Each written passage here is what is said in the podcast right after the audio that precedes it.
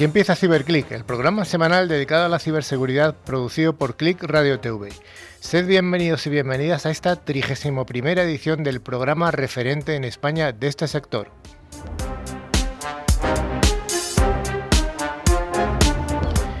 CiberClick lo realizamos un equipo de expertos profesionales de la seguridad informática, que es una de las áreas de las tecnologías de la información y de Internet de mayor crecimiento y de mayor demanda de expertos.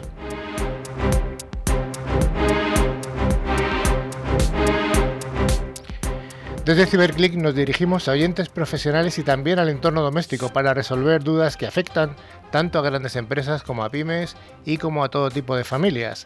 Damos un cordial saludo también a los estudiantes que tienen interés en la ciberseguridad, animándoles a formarse en este pujante sector.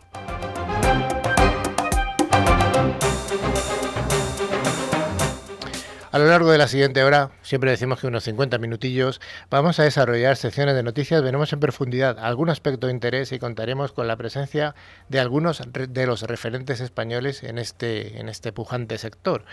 Para llevar a buen puerto Ciberclick, hoy contamos con un equipo de cuatro personas. Hoy a mi extrema derecha tenemos a Manu. ¿Qué tal, don Manu? Buenas tardes, muy bien. Después de dos semanas que he estado missing por ahí, vuelvo. Vuelve el enlace extremeño del, programa. a mi centro derecha, Sergio. Hola, Carlos. ¿Qué tal? Muy bien.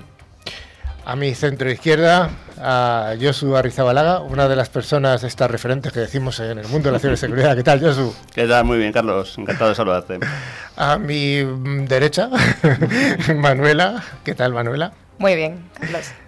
Eh, no, era, la izquierda, ¿no? La izquierda, a la extrema, a, la extrema izquierda está la voz profunda de la radio, don Rafa ¿Qué tal, Carlos? Buenas tardes. Y tenemos a la extrema, extrema izquierda a David López. ¿Qué tal? Hola, encantado, muy buenas.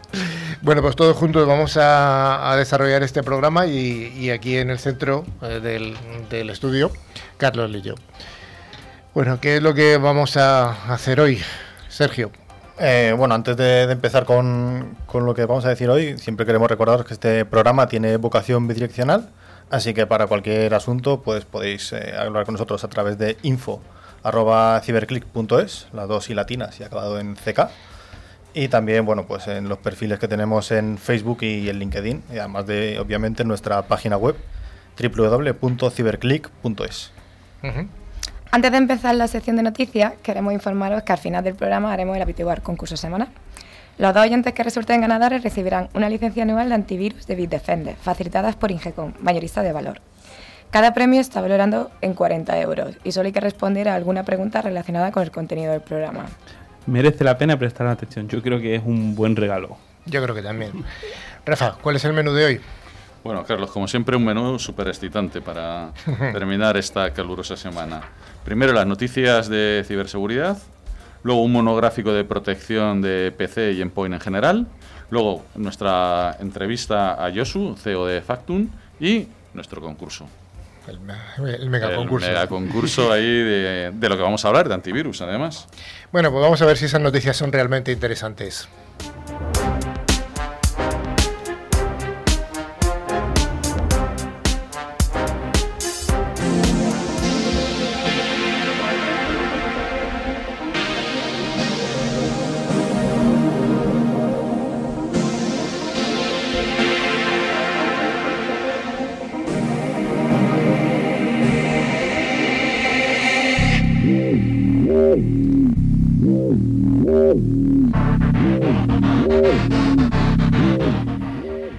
Primera noticia es un poco tecnológica. Nos habla de que el investigador de seguridad Armin Radmonjus, porque los nombres siempre serán tan raros, descubrió recientemente una vulnerabilidad de alta gravedad en BIM y NeoBIM que permite ejecutar comandos en el sistema operativo y tomar el control del equipo de forma remota.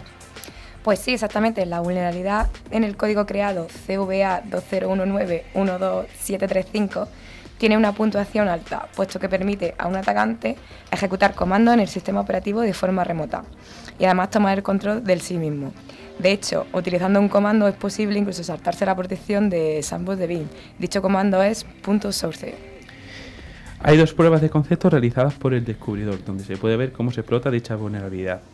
El error se encuentra en cómo se manejan los model line de BIM. Esta funcionalidad viene activada por defecto. Hay que comentar que ya están los parches eh, publicados y actualizar, chicos. Siempre actualizar, ¿no? Sí, además, eh, bueno, esto es un sistema Linux. Eh, Para alguien que no sepa un poco qué es Vim o NeoBeam, pues estamos hablando de Linux en este caso. Sí, porque no todo el mundo utiliza Linux en casa. ¿Que hay aquí algún, algún amante de Linux? Solo los razón? que tenemos un nivel avanzado en friquismo. Bueno, Hombre, es la interfaz ¿no? de, de comando y la gente. Hay gente que la, que la ama, vamos, no puede vivir sin ella. Sí, hay- había otro aún más antiguo que utilizábamos los que ya somos muy mayores, que es el BI, a secas. Ese sí que era con Solaris era- y esas el, vi- cosas. el vi viene de V Improve, ¿sabes? por eso Bing, creo que era algo de por ahí venía. sí. a mí nunca me gustó el BI, ¿eh? Yo siempre lo veía muy... Yo tenía su cierto cariño, cierto amor-odio, como todos. No sé. Linux es más bonito. Sí. Bueno, parece que en la mesa hay incluso, si hiciéramos un balance, yo creo que hay más, más amantes de Linux que otros. Yo no soy. Yo siempre he sido de Linux. Vaya. Bueno, eh, levantamos las manos como nos están viendo. ¿Cuántos somos de, cuántos sois de Linux? Uno, dos, tres, tres. Bueno, bueno. 3 de 7. Yo me quedo en el medio. lo usé mucho, ahora no lo uso apenas. Vayamos a la siguiente noticia que nos habla de que el organismo norteamericano, la NSA, urge a los usuarios de Windows, a instalar los parches contra BlueKeep. La Agencia de Seguridad Nacional norteamericana, la NSA, ha emitido una alerta a los usuarios de Windows para que instalen los últimos parches de seguridad contra BlueKeep, una amenaza que a su juicio puede provocar una situación similar a- al conocido WannaCry. Blue- BlueKeep es una vulnerabilidad que afecta sobre todo al protocolo de escritorio remoto, que es utilizado por las máquinas Windows para ser controladas desde otro lugar a través de Internet. Esta vulnerabilidad es crítica ya que afecta tanto a Windows 7, Windows Vista, Windows XP y sobre todo los Windows Server, que son los Windows que utilizan las empresas para alojar sus servidores. Sí. Exacto, aunque Microsoft ya parcheó esta vulnerabilidad, en su actualización de seguridad mensual de mayo recomendó la actualización. Pero un investigador de seguridad externo ha descubierto que un millón de máquinas siguen siendo vulnerables. Entonces, como mínimo, porque hay que sumar todas las que se encuentran en redes cerradas que el investigador no pudo analizar. Todo el mundo OT y de fábrica. Siempre. Siempre recomendamos que hay que parchear el sistema, pero hay casos en los que no se puede hacer este parcheo y hay que validar la actualización. La NSA tiene varias recomendaciones. ¿Cuáles son? Pues bloquear el puerto TCP 3389 en el cortafuegos, especialmente las perimetrales expuestas a Internet. Este puerto se usa en el protocolo RDP y bloqueará los intentos de, de establecer una conexión 4. Otro punto que se puede hacer es habilitar la autenticación de nivel de red. Esto mejora la seguridad, ya que requiere que los atacantes tengan credenciales válidas para realizar la autenticación de código remoto. Y otro de, Autentificación, perdón. perdón. y otro de ellos es deshabilitar los servicios del escritorio remoto si no lo necesita. Entonces, esto lo que ayuda es a reducir la exposición a las vulnerabilidades de seguridad en general y a una buena práctica, incluso si la, la amenaza es de BlueKeep. Claro, o sea, lo que estás comentando, Manuel, es eso. o sea, hay muchas veces que están habilitados el escritorio remoto y realmente no se utiliza y es una puerta de entrada ahí que tenemos. O sea, Exacto, son brechas de seguridad que, que hay que cortarlas rápidamente. David, te veo con ganas de intervenir, no te cortes, ¿eh? Bueno, después seguramente entremos en materia, pero desde Factum estamos proponiendo a nuestros clientes una solución para evitar este tipo de, de amenazas de virtual patching y si luego nos dais la oportunidad, pues lo compartimos con todos vosotros. Y de Virtual Patching, yo hablaba con un CEO y decía que es algo maravilloso que debería de tener todo el mundo Ujú. y hay muchas empresas que no lo tienen. Bueno, en muchos sitios en los que es complicado ponerlo también, ¿no? O sea, al menos económicamente, hay que hacer un pequeño desembolso. de- Sí, pero después te, si te hackean, te craquean, la multa va a ser Ya. mayor que lo que te costaba la solución. Después hablaremos. Bueno, firmemos con Apple para garantizar su privacidad, nos habla el titular de la tercera noticia. Y que nos dice que en su WWDC, que será el World Wide Data, no me sé, la convention, Apple trajo una novedad muy interesante, que es la firma, la firma con Apple, el Sign- el Sign-in with Apple. Un sistema de identificación de usuarios que tiene como objetivo la privacidad de los usuarios. Apple ha hecho hincapié en que los datos de los usuarios son solo suyos y que las aplicaciones que no lo usen bueno, pues no, no harán una utilización de sus datos. Eso me suena a, a, un... iba a decir yo. Eso me suena a un discurso de Telefónica que va también hablando. los datos de los usuarios son de los, usuarios. Y eso se utilizarán si los usuarios los quieren que se utilicen. Bueno, parece que es un, es un discurso bastante manido últimamente, ¿no? Hay que decir también que es un cambio frente a la, la a las soluciones que utilizan tanto Google como Facebook, que se encargan de dejar a los desarrolladores de las aplicaciones el uso de esta información, tanto de nombres, correo electrónico, números de teléfono, y que los desarrolladores utilizan y comercian para hacer rentables sus aplicaciones. Hay que decir que si algo te lo dan gratis es porque están utilizando tus datos, por lo general, para sacar rentabilidad de ello. Exacto. En el sistema de Apple, en cambio, la app o la web que implementa el sistema no recibe ni una dirección de correo electrónico ni un nombre de usuario que resulte identificable. Todo lo que recibe es una opaca cadena de caracteres, totalmente que, no se pueden ser identificados. Mientras que en vez de una dirección de correo real, recibe una dirección de correo electrónico de proxy. Esta gran idea chocará con los desarrolladores de aplicaciones al no poder monetizar los datos. Sí, la monetización de los datos es importante para todo el mundo, o sea que, bueno, Habrá que ver cómo funciona esto, ¿no? Acabarán las aplicaciones, abro comillas, gratis, cierro comillas. Sí. Normalmente dicen que cuando el producto es gratis es porque somos nosotros el producto. Sí, sí, tú dices. Eh, lo, decimos de vez en cuando en el programa y hay que insistir en ello. Siempre si hay algo gratis, el producto eres tú. y... Que se lean las condiciones de la aplicación, ¿no? Entonces no usarías nada, Google, nada, no usarías nada. Volverías a los Nokias antiguos de tecladito y poco más. Eso que tienes tú, Rafa, ¿no? no, pero hay veces que me dan ganas. Yo era más de Ericsson, pero bueno, sí. Bueno, la cuarta noticia de la semana eh, nos dice que Matrix 1.0 es la primera versión estable de un nuevo protocolo de comunicaciones. Tras varios años de desarrollo se ha anunciado el lanzamiento de este nuevo protocolo, Matrix 1.0, que no tiene relación con la película, al menos que sepamos, y que es la primera versión estable de un nuevo protocolo de comunicaciones libre y construido con, el, el argumento de la pro privacidad. Matrix permite la creación de redes de comunicaciones con funciones de chat, voz IP y videoconferencias en infraestructuras descentralizadas, pero federadas entre sí. Al estilo de cómo funciona, por ejemplo, el correo electrónico de toda la vida, y al contrario de cómo lo hacen los principales servicios de mensajería actuales. Con el anuncio de Matrix 1.0 llega también la creación de la Matrix.org Foundation, una organización sin ánimo de lucro cuya finalidad es velar por el desarrollo y expansión del proyecto. Ahora mismo hay que comentar que Matrix Foundation también está trabajando en otros proyectos como Purims o Nekuno. Eh, sí, Matrix es un estándar abierto basado en software libre, por el cual lo podrá utilizar todo el mundo. Al igual que es más popular, pero mm, un tanto malogrado sin nada. Se basa en el cifrado de extremo a extremo. Algo, sin embargo, que no ha llegado a impedir problemas de seguridad serios, aunque lo cierto es que el protocolo es utilizado ya por numerosas organizaciones a lo largo de todo el mundo, incluyendo proyectos tan conocidos como KDE. Eso le tiene que sonar a Rafa si es linusero, ¿no? Eh, un poquito. Mis tres ordenadores tienen KDE como, como escritorio, pero bueno, algo suena así. Comentar que además se está intentando que sea compatible con otras aplicaciones de, de mensajería, como son Telegram, Discord, IRC y WhatsApp.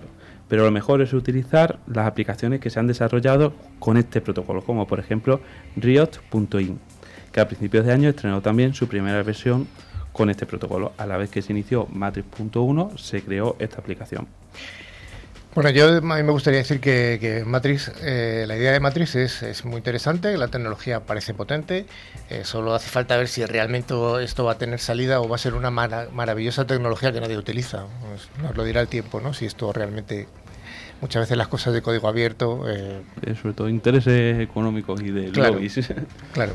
Y que no te puedan espiar, una cosa que, bueno, Luego estás abierto a las comunidades de desarrollo externo, que todos tienen que trabajar en una misma comunidad y uno que va más listo que otro, coge de aquí más que de otro. El problema que le veo muchas veces a este tipo de protocolos abiertos es sobre todo eh, la actualización de versiones. Por ejemplo, con lo que pasaba con Kubernetes y Docker, que se está utilizando mucho, pero no hay nada estable 100%.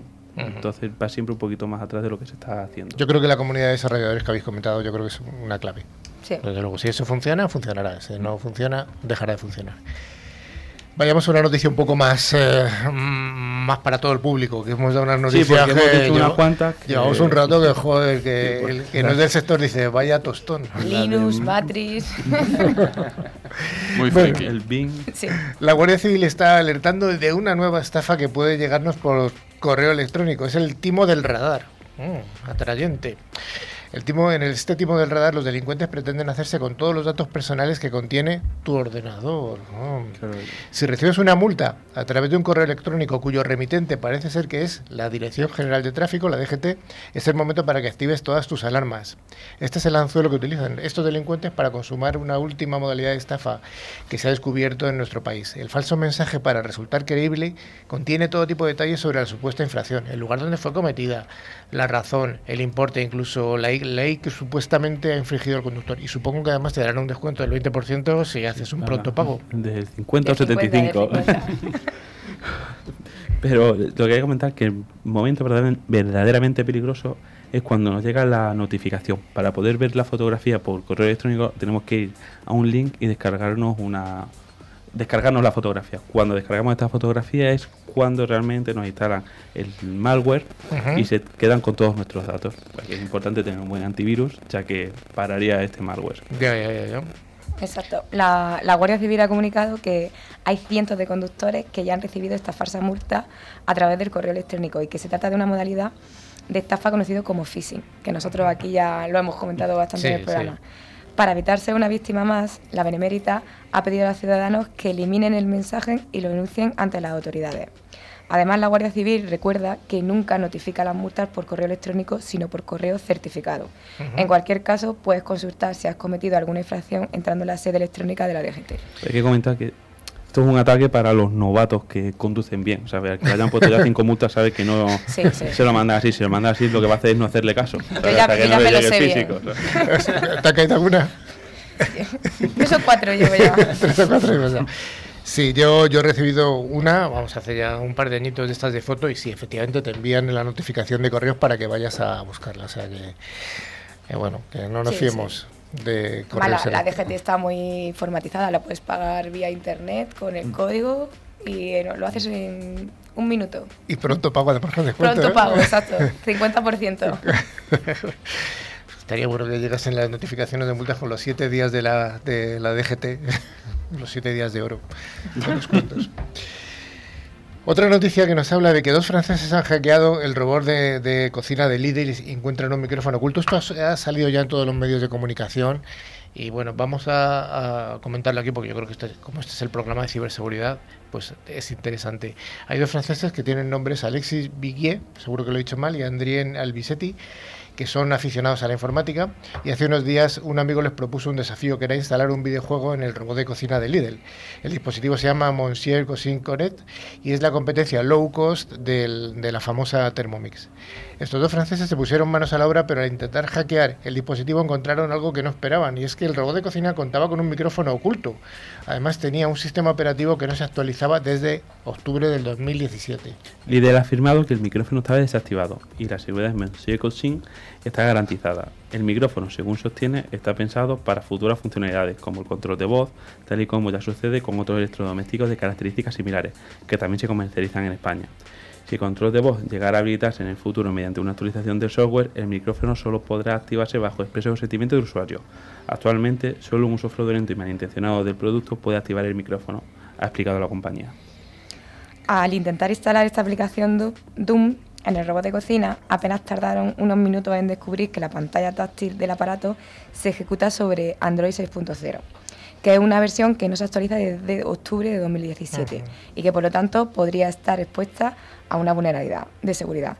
El director ejecutivo de marketing de líder en Francia, Michel Vieiro, ha confirmado mm, que la web de, en de ciencia y tecnología francesa Numerama que los desarrolla- desarrolladores eligieron esa versión antigua porque no hacía falta una tableta más sofisticada para hacer funcionar el producto.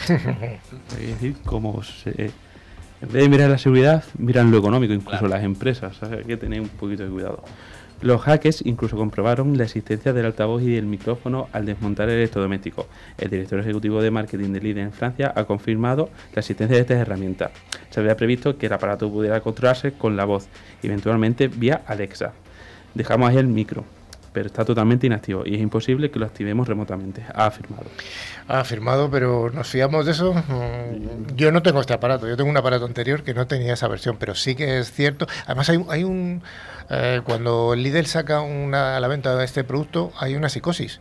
Y la gente va corriendo Sí. a las tiendas y se levanta a las 8, bueno, a las 8 no, se levanta prontísimo y Se hace cola. termina muy, muy rápido. Sí, Tienes sí. que hacer cola y, y solo unos cuantos consiguen Afortunados. este tipo de, de robot de cocina. Sí, sí. Yo no lo tengo. Yo funciona bien la máquina. Funciona ¿eh? bien. Bueno, la buena noticia de esto es que los que lo tenemos, por ejemplo yo, podemos jugar a Doom a partir de ahora, ¿no? Y además, todo gracias a mi madre que hizo la cola. Hay esos padres sacrificados que hacen la cola por sus hijos. La última de las noticias del día nos habla de los dispositivos IoT, del Internet de las Cosas. ¿Cuáles son los dispositivos IoT más atacados por los hackers? Bueno, pues este tipo de dispositivos figuran entre los objetivos favoritos de los hackers que para atacarlos, eh, bueno, pues requieren pocos conocimientos o hay medidas de seguridad que suelen ser bastante, bastante light, bastante suaves. Las cámaras de seguridad se estima que el 47% de los ataques de redes domésticas se efectúan sobre las cámaras de seguridad que tenemos en casa. Esa cámara que siempre tenemos, siempre hay un cuñado por ahí que yo en mi casa tengo domótica. ¿Tú no tienes? Ah, trabajas, eh, tú eres ingeniero y no tienes ninguna cámara. Pues yo la tengo, ¿no? Bueno, pues suelen ser objetivos de los, de los malos. Bueno, pues tenemos que tener presente que hoy de media hay como unos 17 dispositivos de IoT, de Internet de las Cosas, en cada hogar. ¿Nos parece chino? Pues no, no, no, no. Hay muchos dispositivos de IoT en las casas, aunque no lo reconozcamos o, o no seamos conscientes de ellos. Yo, de hecho, mi lavadora se puede conectar perfectamente a, a la wifi y Ujú. estudiar cuándo lavo, qué programas hago, o sea, todo el IoT ya está en una lavadora, ¿eh? Pues sí. Vamos a ir a tu casa de- a, a divertirnos con la lavadora, a dar vueltas del derecho al izquierdo y a ver qué hace. Bueno, pues muchos de los ataques que sufren son bastante sencillos, que tienen como objetivo saltarse la seguridad de los modelos más económicos, que son también los que suelen tener un, un menor nivel de protección. Si es que lo barato, como vamos diciendo, sale finalmente caro. Además, gran cantidad de los modelos se basan en los mismos planos y esquemas, lo que hace que si un modelo tiene un problema de seguridad, lo tengan muchos modelos más. Exacto. Después de las videocámaras, los devices más atacados son los hubs inteligentes y los dispositivos de almacenamiento conectados a la red. Por detrás de estos dispositivos están las impresoras, los televisores inteligentes, los Smart TV y los teléfonos IP. Sí, fíjate que has dicho la, la Smart TV. O sea, to- todo el mundo, o casi todo el mundo tiene que comprar una televisión es Smart TV. Exacto. Bueno, pues es una puerta de entrada. Una Bueno. puerta de entrada de los malos. El otro Sí, día, me parece que era Samsung, eh, comentaba en Twitter a sus usuarios de las Smart TV de Samsung que, que les pasara, que es recomendable pasar un antivirus de vez en cuando Exacto. a estas televisiones. Ujú. O sea, que saben que, pues, que son inseguras. Manu, ¿cuáles son las vulnerabilidades más importantes de este tipo de Pues, dispositivos? hay que decir que muchas de ellas cuentan con vulnerabilidades de fábrica, pues utilizan unos sistemas operativos más antiguos, Ujú. como comentábamos antes con el con el robot de, líder, otros cuentan con contraseñas de acceso bastante sencillas y que además no pueden cambiarse. Tú es curioso, te pongo una contraseña que no te puedo cambiar. Para eso no pongas contraseña. Sí, claro. Además, en muchos casos, cuando permiten el cambio, no se, el usuario final no sabe cómo hacerlo, incluso no se le avisa de que tiene que cambiarla. Sí, y debemos tener en mente que si una persona accede a nuestras cámaras de seguridad o a los micrófonos de los teléfonos IP, podrían saber nuestros patrones y conocer cuándo salimos de casa, siendo de esta manera nue- nuestra casa un blanco muy fácil de ser robado, porque tienen los planos, nuestros patrones. Diversas entidades y organismos internacionales como la Unión Europea, así como los gobiernos de países como Reino Unido y Estados Unidos, han empezado ya a interesarse por la amenaza para la seguridad de las redes que plantean los dispositivos del Internet de las Cosas pero deben tomarse ya medidas, porque esto es muy serio. Oye, ¿qué recomendaciones, Manu, damos de, podemos dar desde CiberClick a, a- a todos los usuarios domésticos? Pues una típica que damos siempre es cambiar las contraseñas de fábrica de todos los dispositivos que adquiramos. Mm, A la hora de adquirir un dispositivo, prestar atención a la seguridad que traen, es decir, darle un poquito de, ma- de ma- más de valor a la seguridad y no basarnos solamente en el precio. Y después, por ejemplo, yo pienso con temas de videocámaras, si vamos a confiar plenamente en las cámaras que tengamos, pues que sean cámaras de una calidad específica y si no incluso darles estas soluciones, contratarlas a empresas que se dedican a este sector. Sí. ¿Y nos fiamos del cuñado listo? A ver lo bien que te cae el cuñado.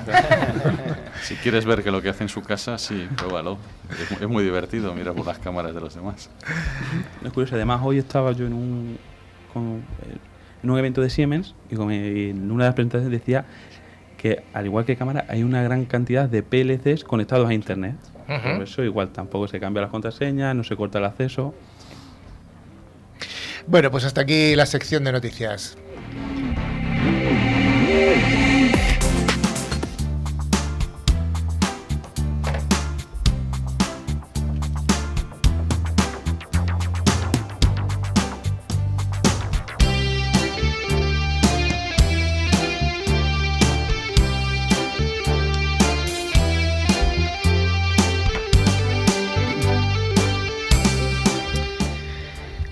Esta sección de- de- del monográfico de este, de este programa, hoy lo dedicamos a la ciberseguridad en el hogar. Sabéis que hay días que dedicamos a la ciberseguridad en la empresa y otros ciberseguridad en el hogar. Vamos alternando.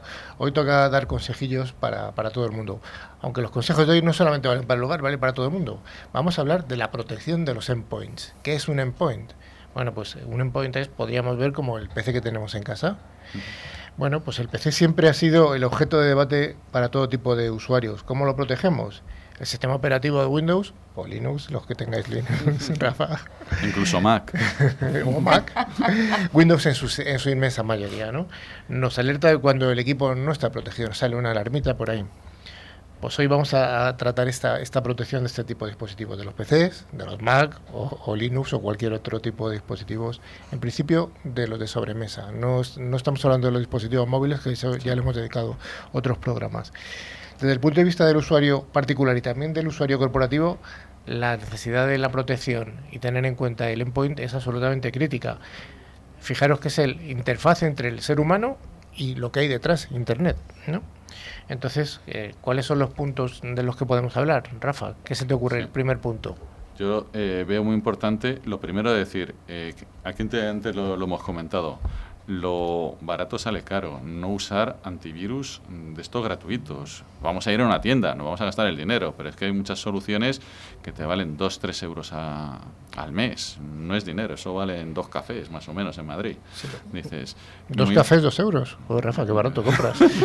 Dos, tres euros, sí. Bueno, vale, vale. Tres ya se aproxima. sí. no, ya nos aproximamos por ahí. Entonces, eh, no es dinero como para decir, oye, es que, joder, no me lo puedo permitir. Vamos a ver, seguramente todo, todo, casi todo el mundo se lo puede permitir. Vale, sistema operativo de pago. Primera recomendación. Sí, eso ¿vale? por supuesto, ¿Por nada qué, no, de- ¿Por qué no tiene que ser gratuito, Sergio? Antivi- antivirus. Perdón, perdón, el antivirus. ¿Por qué no tiene que ser gratuito? Los, eh, los gratuitos al final tienen muy poco nivel de protección en el sentido, por ejemplo, que la mayoría no, no hacen sandboxing.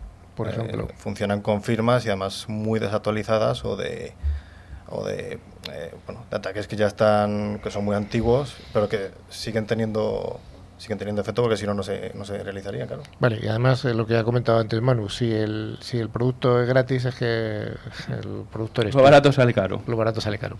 Y además es, es curioso que siga habiendo un montón de, de ordenadores, sobre todo en gente, eh, como ya hemos hablado, de que no está muy concienciada, que sigue teniendo pues el típico Avast, que es el gratis, que te descargas en dos minutos, pero, Ujú. pero que luego cualquier cosa que te llega, te lo has comido. Sí, además la el propio Avast tiene luego versiones de pago y tal, que se supone que son las buenas. Sistema eh, antivirus de pago. Sí. Siguiente recomendación sobre el sistema operativo. Rafa, ¿alguna que te suene? Bueno, los sistemas operativos no es que unos sean más seguros que otros. Eh, los que usamos Linux siempre decimos, ¿Linux es más seguro? Hombre, vamos a ver. Eh, lo que tiene es que lo usa menos gente. Entonces, eh, los ataques, las vulnerabilidades afectan a quien más pueden atacar, que es Windows. Claro. Ahora Mac se empieza a ver cosas, sobre todo porque cada vez hay más Mac. Eh, entonces, sistema operativo, al final es, aparte de tener un buen antivirus, lo que siempre estamos diciendo, coger y tenerlo actualizado. ¿Que es pesadísimo? Sí, pero hay que tenerlo actualizado, porque de nada te sirve tener un antivirus y, y luego tener un sistema que dice, oye, no lo tengo actualizado, que lo mismo no es un virus lo que detecta, sino es, hay otro tipo de ataque, depende de lo que te haya gastado el antivirus. Sergio, ¿por también. qué hay que tener actualizado el sistema operativo? ¿Cuál, es, ¿Cuál sería el riesgo si no estuviera actualizado? Pues creo que el mejor ejemplo sería, por ejemplo, WannaCry, que ya hemos hablado muchas veces. Eh, WannaCry era muy fácil, fácil de evitar, sacó una actualización Microsoft eh, que se podía, si la, si, la, si la instalabas, pues te evitabas comerte el virus, aunque te lo descargaras y lo ejecutaras y demás. Pero la mayoría de, vamos, todos los que lo sufrieron, que fue un montón de, de gente, pues no lo hicieron y se comieron el, el ataque. Sí, los fabricantes de, de los, de las aplicaciones, de los sistemas operativos, van descubriendo vulnerabilidades que, mm, bueno, que están ahí, lo que pasa es que no estaban descubiertas. Se van descubriendo vulnerabilidades. Y de vez en cuando, pues saca algún, alguna actualización del sistema operativo que las parchea, que las soluciona. Eh, por eso hay que tener las actualizaciones automáticas. Es muy no solamente del sistema operativo, sino también de las aplicaciones. Por supuesto. eh, no es el primer navegador que le puedes hacer un, un ataque y, y puedes entrar a través de, de- de un navegador. Entonces, muy importante actualizar sistema operativo y aplicaciones. Y por supuesto el antivirus, que me conozco alguno que lo tiene instalado, pero actualizado, bueno. Sí, por ejemplo, hace poco también hablamos, me parece, una noticia de, de WhatsApp, que lo habían solucionado una vulnerabilidad con una simple actualización. Que meterte en Apple Store o en Play, Google Play y descargarlo y ya está, ya está protegido. Sí. Tenemos una pregunta que nos están haciendo desde el canal de Facebook en tiempo real que nos pregunta que qué opinamos del antivirus por defecto de Windows, el Windows Defender, que es gratuito, que viene con el antivirus. Rafa. Eh, ¿Tengo que decirlo en la radio? Mm, es un, eh, estamos en libertad de prensa. Sí, sí. además es amigo mío el que ha preguntado. Ah, vale. Eh, yo me pondría otro, ¿eh? Vamos a ver, eh, hay una un- en el, en el mundo de la, de la ciberseguridad, la gente que nos dedicamos profesionalmente a esto, que estamos todos en la mesa, eh, yo voy a dar mi opinión, ¿vale? no tiene por qué compartirlo todo el mundo, pero Windows, mejor dicho, Microsoft y seguridad no conjugan bien, no, no, no entran fácilmente en la misma oración. A partir de que cada uno coja sus, sus yo recomendaciones. comentar la experiencia, hacen cosas de seguridad, por ejemplo, desde Microsoft, pero no son expertos en la seguridad. No es su expertos- foco, no es su negocio. No es su core de negocio. No es su negocio. Entonces, por eso surgen todas las empresas alrededor de este ecosistema, este sistema operativo, para complementar las partes de seguridad que ofrecen ellos. Por eso siempre es recomendable, además de tener el Windows Defender, tener otro antivirus. Ujú. Aún así, si alguien tiene Windows 8.1, pues mejor tener Windows 10 con Windows Defender que no. Sí. bueno, sistemas operativos actualizados, eh, aplicaciones actualizadas, eh, aplicaciones piratas, Rafa. Eso nunca. Eso es eh, como la mejor forma de entrar un troyano, una aplicación de estas que te bajes de internet. Ah, no son buenas, no, no hay gente No, buena no. que las hace Sí, de las forma hacen y las altruista. dan. eh. Yo el otro día conocí una rubia que me mandó por ahí que quería conocerme y eso. Digo, sí, sí, pero me lo mandó por Facebook, entonces debe ser bueno. Yo, eh, No. Pues esto es lo mismo. Es lo mismo, efectivamente. Una aplicación que alguien, o sea, que vale, yo qué sé, 200 euros y que la encuentras gratis por ahí con un con una pequeña aplicacioncita para desprotegerla, eh, al que ha hecho esa aplicacioncita para desprotegerla busca algo. No, Yo, por ejemplo, este caso es típico de cuando eras joven, te bajabas los videojuegos y no querías pagar por ello. Estabas ahí buscando el parche que te lo bajabas de cualquier página, en cualquier idioma. Todo el mundo, oh, no, lo tengo gratis. Realmente no, tienes a alguien que te está cogiendo todos los datos que se lancen desde tu ordenador. datos y hay algún virus bastante Mm. grande. Yo una vez haciendo eso, tuve una semana el ordenador inutilizado totalmente hasta que no le pasé el antivirus. Sí. Luego también un, un punto yo creo que a tratar sería el tema de, eh, que hablamos a veces de la velocidad o el rendimiento contra la seguridad. Sí que es un, creo que es un argumento también que dicen bastante en contra de los antivirus, los que dicen, bueno, no, yo es que tengo Linux, eh, pues estoy protegido, así que no me pongo un antivirus. Eh, porque es que me ralentiza el sistema operativo, pero eh, es que te está jugando que te saquen todo, aunque bueno, aunque tarde medio milisegundo menos en cargar Google Chrome. Sí, vamos a ver, los antivirus lógicamente ralentizan los PCs porque es un proceso más que está ejecutándose, no, pero es que mm, la seguridad es así, o sea, los cinturones de seguridad dan calor en verano y los policías que llevan chalecos antibalas pues pasan más calor, pero la alternativa es peor, o sea, es así, no, no existe ningún programa que, que no consuma recursos. Pero después tampoco consume ya tantos recursos. Y si ya evolucionas a los nuevos antivirus, pues los EDR, ¿no? Que se basan en el proceso. Vamos a hablar de proceso. los Vale, vale. EDRs. En proceso, en vez de firmas, también te lo agiliza un poco. Antivirus de pago. Sí. Eh, al- a- a- aquel que no tenga un antivirus de pago, le animamos a concursar al final del programa. Eh, los antivirus que estamos regalando en el programa son de los buenos, de los buenos, buenos, y además consumen muy poquitos recursos. Son, Yo lo tengo instalado y va muy bien. sí, yo también. Yo Sí. Eh, vayamos a lo que has apuntado, eh, Manu. Sergio, ¿cuáles son los dos grandes tipos de antivirus que hay? Eh, bueno, tendríamos el de firmas, ¿El de firmas? que simplemente consiste que los ataques conocidos tienen un- una secuencia de caracteres eh, asignada Entonces, si eso se actualiza, pues... Un hash. Un hash, efectivamente. Pues el, el, ordenador está protegido. Pero bueno, esos son los más eh, rústicos, eh, rudimentarios, por así decirlo. Pues tienen que estar actualizando todo el rato. Y luego están los, los sandbox, que ya hemos hablado alguna vez también, que analizan, pues, efectivamente el patrón que tendría el, cuando ejecutas un archivo, ¿qué es lo que haría?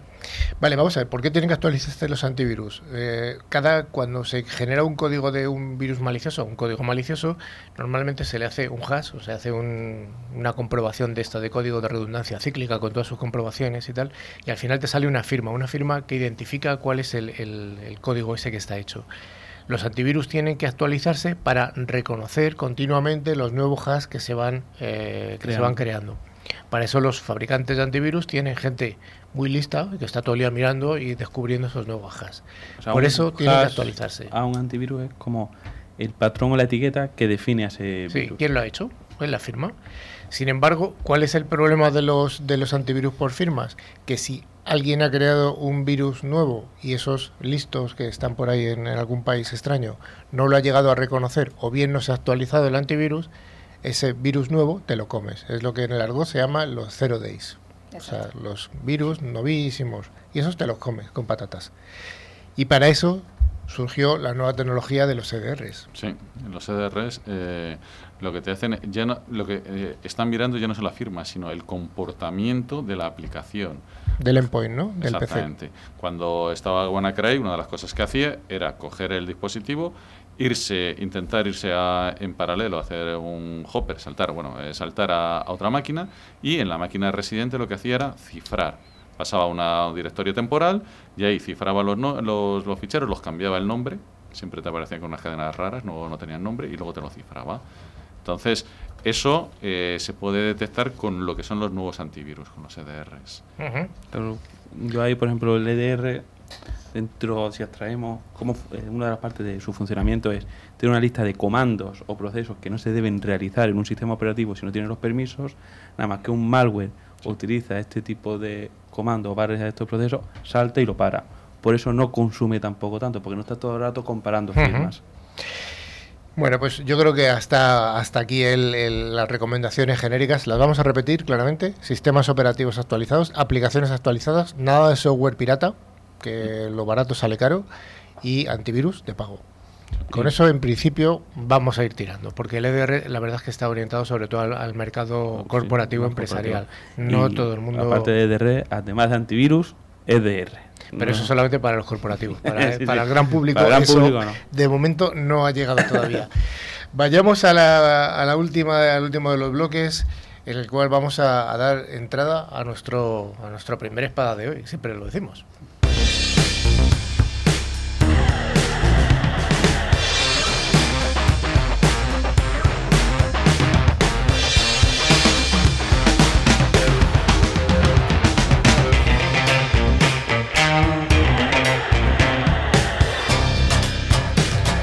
Josu, has estado muy callado durante todo el rato anterior. Se me quedaba un poquito lejos ahí tanto nivel ¿eh? como el que hay aquí, pero bueno, aprendiendo.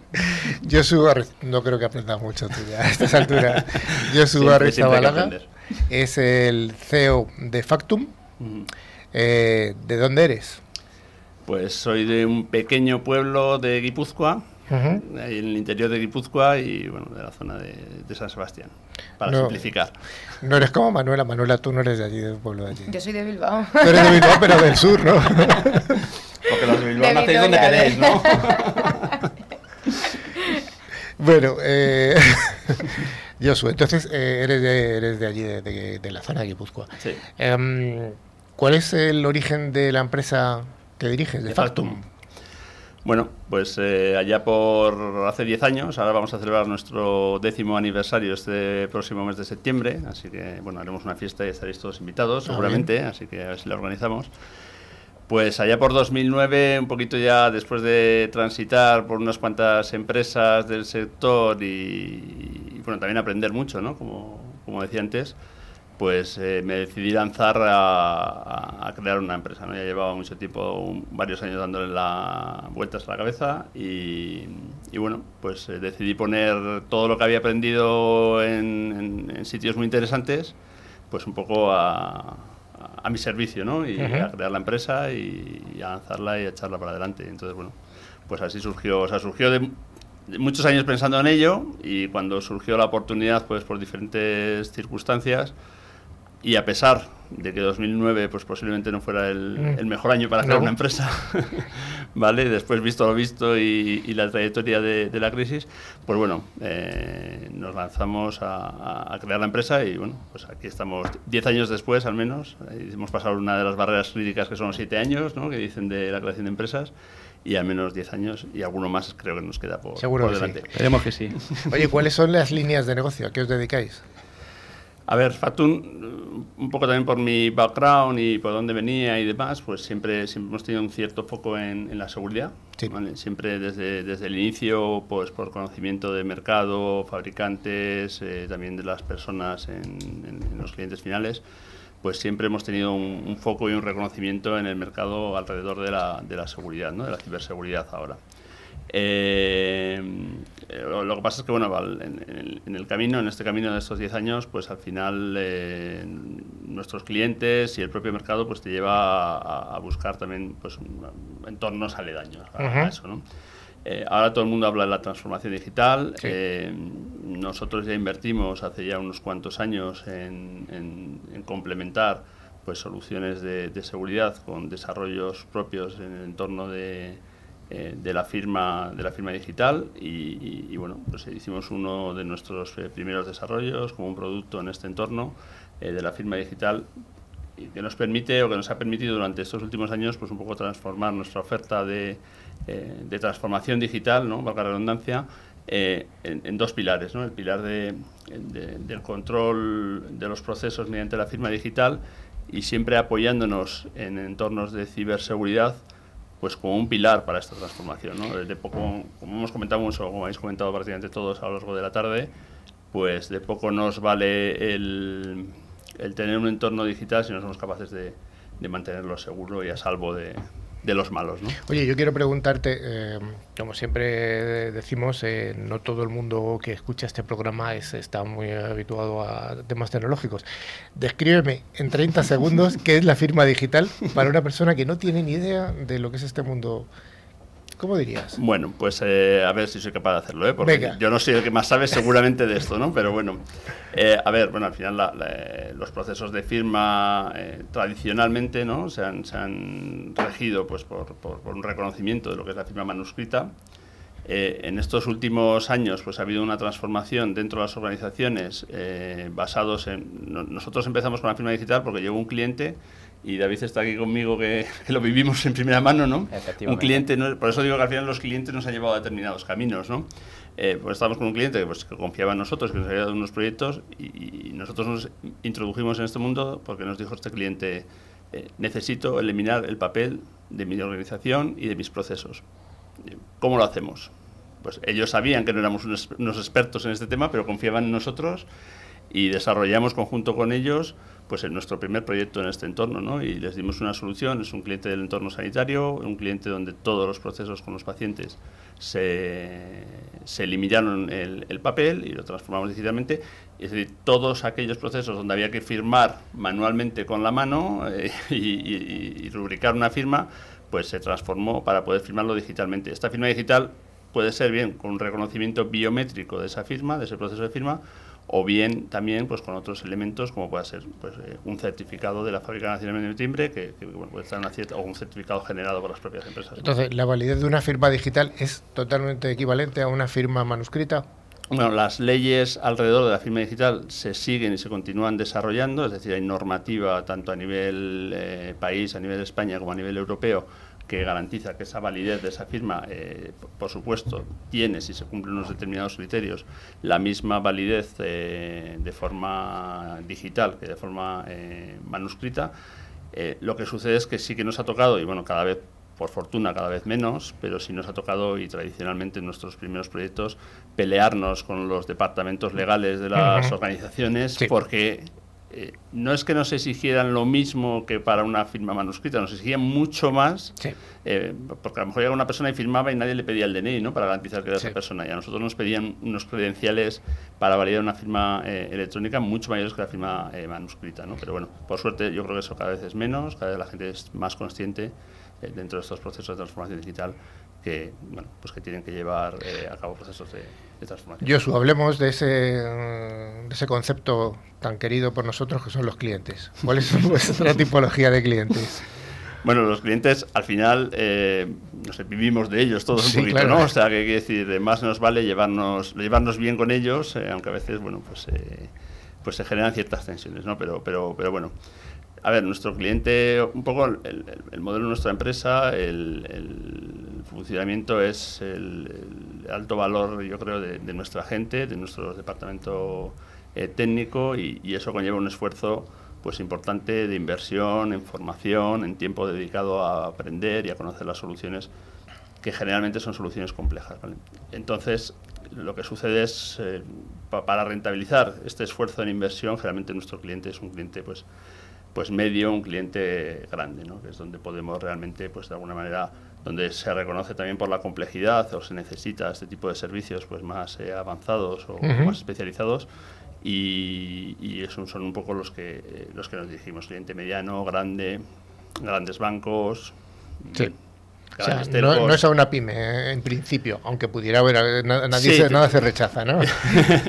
un cliente es un cliente, eso siempre es verdad, y eso a veces el, eh, no sabemos decir que no a todos y prestamos servicios a todos, pero sí es cierto que la tipología de, servicio y el esfuerzo que nos requiere la especialización en determinadas soluciones, pues nos lleva a posicionar nuestros, nuestro portfolio en clientes eh, medianos o, grandes del IBEX 35. Tenemos, tenemos, por suerte, pues el otro día revisando un poquito y preparando, cambiando un poquito nuestra presentación, y, una persona nueva que se ha incorporado decía, pues es que tenemos muchos clientes del IBEX 35 dentro de nuestras referencias, que esto tenemos que explotarlo, ¿no? Y, es cierto, tenemos, tenemos clientes del IBEX 35. ¿Solo en España? ¿Solo clientes en España? Pues también afortunadamente no, ¿no? El, hecho de trabajar con clientes eh, grandes, eh, clientes eh, con presencia también multinacional, multinacionales españolas, pues que te conozcan, pues al final también conlleva que nos ha llevado a, que nos han empujado a, salir fuera, ¿no? Con ellos, acompañarles en determinados, en determinados proyectos. Os llevan de la mano, ¿no? Prácticamente, o, o, los acompañáis en su crecimiento. Sí, bueno, a ver, nosotros tenemos vocación de crecimiento y tenemos vocación también de expansión, con lo cual, bueno, nos gusta. Yo personalmente me, me, divierte muchísimo el, el, poder trabajar en otras culturas, el poder trabajar con otra gente. Me parece una experiencia muy, muy enriquecedora. ¿En qué, zonas, ¿en qué zonas estáis trabajando? Actualmente estamos presentes en, en Reino Unido y estamos presentes en, en México. En México tenemos más, más actividad que, que en Reino Unido y estamos también creciendo, creciendo más. Un país bueno, un poco complicado, pero, pero en algunos aspectos. Pero culturalmente se parece al menos, ¿no? Bueno. Eh, hablamos teóricamente el mismo idioma y, casi ni eso. o sea, nos entendemos bastante bien, un poco mejor que con los ingleses. Pero, pero bueno, tenemos también nuestra, nuestra diferencia y nuestros choques culturales. ¿eh? Una, una, vez que llegas allí te das cuenta, a nosotros nos costó unos cuantos meses desde que aterrizamos eh, y hasta que tuvimos ahí una persona local que, nos enseñó un poquito más del, del, mercado del mercado mexicano el adaptarnos ¿eh? porque los primeros meses cuando llegamos allí nos dieron de nos, nos, daban por todos los lados y no sabíamos un poco de dónde venían las de dónde venían las tortas o sea que bueno teóricamente hablamos ya digo hablamos el mismo idioma o un idioma parecido pero la cultura sí es, es diferente. ¿Más parecida a la inglesa que a la mexicana? O sea, eh, empresarialmente, quiero decir. En algunos aspectos, evidentemente, pues la cultura inglesa, siendo los ingleses, bueno, peculiares o particulares como son, yo he vivido allí algún año y, les conozco, pero sí que, bueno, el hecho de, la cercanía, de estar en la Unión Europea y demás, y la forma, alguna forma de hacer negocios, sí nos parecemos, aunque ellos realmente creo, creo que los ingleses en ese sentido también son más piensan un poquito más en grande que lo que pensamos nosotros y creo que tampoco les va mal, ¿eh? yo creo que les va muy bien. Oye, mm, y esta expansión internacional ya hemos, ya hemos visto que bueno que vais un poco persiguiendo a vuestros grandes clientes, ¿no? o sea, que, es lo lógico, ¿no? Hispanoamérica en principio y ¿tenéis algún plan de expansión en algún otro país así a corto plazo? Pues a corto plazo no. En principio no tenemos... Hay, hay pequeñas cosas o ideas que están ahí en el tintero y, luego uno nunca sabe cuándo puede explotar, porque esto tampoco era una previsión y casi de un día para otro pues nos, nos tuvimos que ir o nos fuimos encantados fuera. Pero ahora mismo creo que a corto plazo no, aunque a lo mejor dentro de unos meses nos sorprendemos y tenemos que estar en otro sitio. Y estaremos encantados, ya digo. A mí personalmente me, gusta, o sea que encantado de, encantado de poder hacerlo si surge la oportunidad. ¿Cómo definiríais a vosotros, a, Factum, como un integrador, como un proveedor de servicios, como un... Como a ver, nosotros nacimos como un integrador, eso es, es así, eh, era un poco el, conocimiento que teníamos y lo que... Eh, nuestra vocación en el inicio. Eh, lo que pasa es que bueno, nuestra transformación, pues gracias a, nuestra gente, eh, principalmente pues ha sido la idea es intentar eh, posicionarnos a lo mejor como una empresa de valor. Eso nos ha llevado a hacer desarrollar nuestras propias soluciones alrededor de, como decía, de firma digital. alrededor de entornos, pues ahora mismo estamos desarrollando entornos muy innovadores tipo blockchain, donde hemos desarrollado soluciones pues que inicialmente las desarrollamos con una vocación eh, alrededor del mundo de la firma, pero que bueno, pues esa exploración del mundo del blockchain pues nos ha llevado a ligarlo a otro tipo de soluciones que tenemos nosotros, de backup, tipo de soluciones de gestión de la información. Eh, tenemos ahora, bueno, pues ahora desarrollos alrededor de, de, blockchain, yo creo que muy, muy, muy interesantes.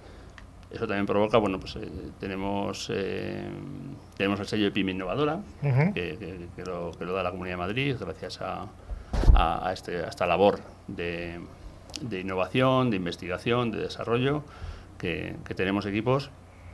Oye, ¿alguna línea de, expansión tecnológica o técnica que, que, la que estéis trabajando o que queráis abordar en el futuro? Bueno, a ver, desarrollo un poquito el concepto, el modelo de, servicio, yo creo que es un poquito el que está cambiando ahora mismo en el mercado. ¿no? Es eh, la idea o lo que tenemos eh, en mente y estamos llevando a cabo es un poco la transformación en el modelo en que prestamos los servicios. Antiguamente los servicios de integración pues jugaban un papel bueno, más o menos importante o relevante. Eh, todo eso se, ha ido transformando, especialmente en el mundo de la ciberseguridad, pues con la creación de los SOCs y, y demás. Eh, pero ahora incluso con, con, los modelos híbridos de nube, eh, más on-premise de los, de los clientes, pues nos lleva un poco a una redefinición de este tipo de, servicios. ¿no? Y estamos trabajando en un, en un formato de, eh, de, servicio, podríamos llamarlo gestionado, un poco dentro de modelos híbridos, pues que en muchas ocasiones llevan la combinación de equipos on-premise de nuestros clientes con servicios nuestros, de nuestros ingenieros en nuestras instalaciones y un poco en la redefinición de, esa forma de prestar el servicio que es en lo que estamos trabajando ahora en, en Bueno, ya para acabar, la pregunta del millón. ¿Cómo va el año? ¿Cómo vamos a acabar el año, sector? Bueno, acabar espero que acabamos bien, porque siempre acabamos bien, Siempre que acabamos, sí. o vamos, nosotros al menos siempre hemos tenido una línea ascendente y por suerte siempre hemos acabado bien, ¿no? Pero bueno, el año está un poco complicado, sí, un poco complicado porque, porque al final no sé si también un poco el tema de las elecciones y yo creo que eso al final, aunque nosotros, eh, nuestro, eh, nuestro porcentaje de venta en el sector público pues no es muy alto, pero, pero yo creo que sí nos arrastra, sí, todo, todo el sector, todo el sector. Yo, creo que el final de año va a ser fuerte. Pero bueno, efectivamente, el año pasado, por estas épocas también estábamos así como un poco expectantes y luego fue un último cuatrimestre a la vuelta del verano de infarto, ¿no? Y pues esperemos que este año creemos que volverá a pasar lo mismo y bueno, pero va, bien, o sea, va normal, pero yo creo que al final el, último trimestre de nuestro sector yo creo que siempre es... Es, el bueno. Es el bueno, efectivamente. se hace un porcentaje muy alto de nuestra factura, lo cual genera pues a lo largo del año cierta incertidumbre o cierta tensión ¿no? nos genera para, para vivir. Pero bueno, yo creo que los que llevamos ya unos cuantos años en esto, eh, vivimos con esa, con esa incertidumbre, esa tensión, yo creo. Esperando al Q4. Sí. Josu, muchas gracias. A vosotros, o sea. Vayamos a la, a la sección última, a la sección más esperada por nuestra audiencia.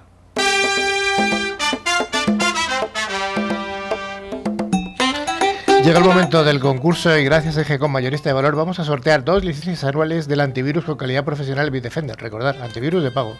IGCOM es un distribuidor español especializado en ciberseguridad dentro de su amplio catálogo de productos. Cuenta con Bitdefender para la defensa avanzada de los puestos de trabajo o en points que hemos estado hablando hoy. Los ganadores de la semana pasada, Rafa, solo tenemos uno. Sí, eh, Charo López de Madrid. Así que enhorabuena a la premiada y os enviaremos eh, eh, el premio por email. Recordaros que las licencias se deben instalar en las 24 horas siguientes a su recepción. Manuel, la pregunta para esta semana. Vamos a hacer dos preguntas. La primera ¿Dos? es, sí, Vale, vale. ¿cuántos años va a cumplir Factum este año y cuáles son los países principales, además de España, donde opera? Bueno, no, es- no es- no es difícil, ¿no? ¿Nosotros podemos participar o...? No, tú no. Bueno, para concursar deberéis enviar un email a nuestro correo info@ciberclick.es, indicando vuestro nombre, dirección y teléfono, contestando a las preguntas que ha lanzado Manu. De entre las respuestas correctas sortearemos dos ganadores, admitiéndose respuestas hasta el 27 de este mes de junio. Además, como, como os, hemos, os hemos indicado al principio del programa, siempre tendremos el, el buzón de correo abierto que es info.ciberclick.es y las páginas de LinkedIn y Facebook, eh, donde publicamos bueno, pues noticias, avances, fotos, etcétera Y nuestra página web www.ciberclick.es. También podéis escuchar estos podcasts y los de los programas anteriores a través de plataformas como iVoox, Google Podcast o Spotify, buscando la palabra clave Ciberclick. Ahí está, Ciberclick, acabado en CK, siempre lo decimos. Eso es, con, con doble y latina. Con doble y latina. Estimada audiencia, hasta aquí ha llegado Ciberclick. Esperamos haber cumplido nuestra parte del contrato y que el programa haya cumplido con todas vuestras expectativas. Damos un cordial saludo a toda la audiencia que se ha incorporado también esta semana a través de más emisoras colaboradoras. Un abrazo a todos y a todos hasta la siguiente edición de Ciberclick. Manu, Hasta luego, chicos. Nos vemos la semana que viene, si puede ser. claro que sí. Sergio, Hasta luego. Josu, Muchas gracias a Ciberclick. Gracias, hasta luego. Manuela, Hasta la semana que viene, la chica de Bilbao. Espérate, vamos a... Un segundo, las dos preguntas, por si no han quedado claras, que me la están comentando que la segunda no queda muy clara, es ¿cuántos años va a cumplir Factum ¿Y? desde que se creó? Y ¿cuáles son los dos países principales, además de España, donde opera Factum? Venga, gracias. Rafa, la voz profunda. Pues nada, nos vemos y escuchamos la próxima semana. David, Muchísimas gracias por invitarnos. Muchas gracias. bueno, pues hasta la semana que viene.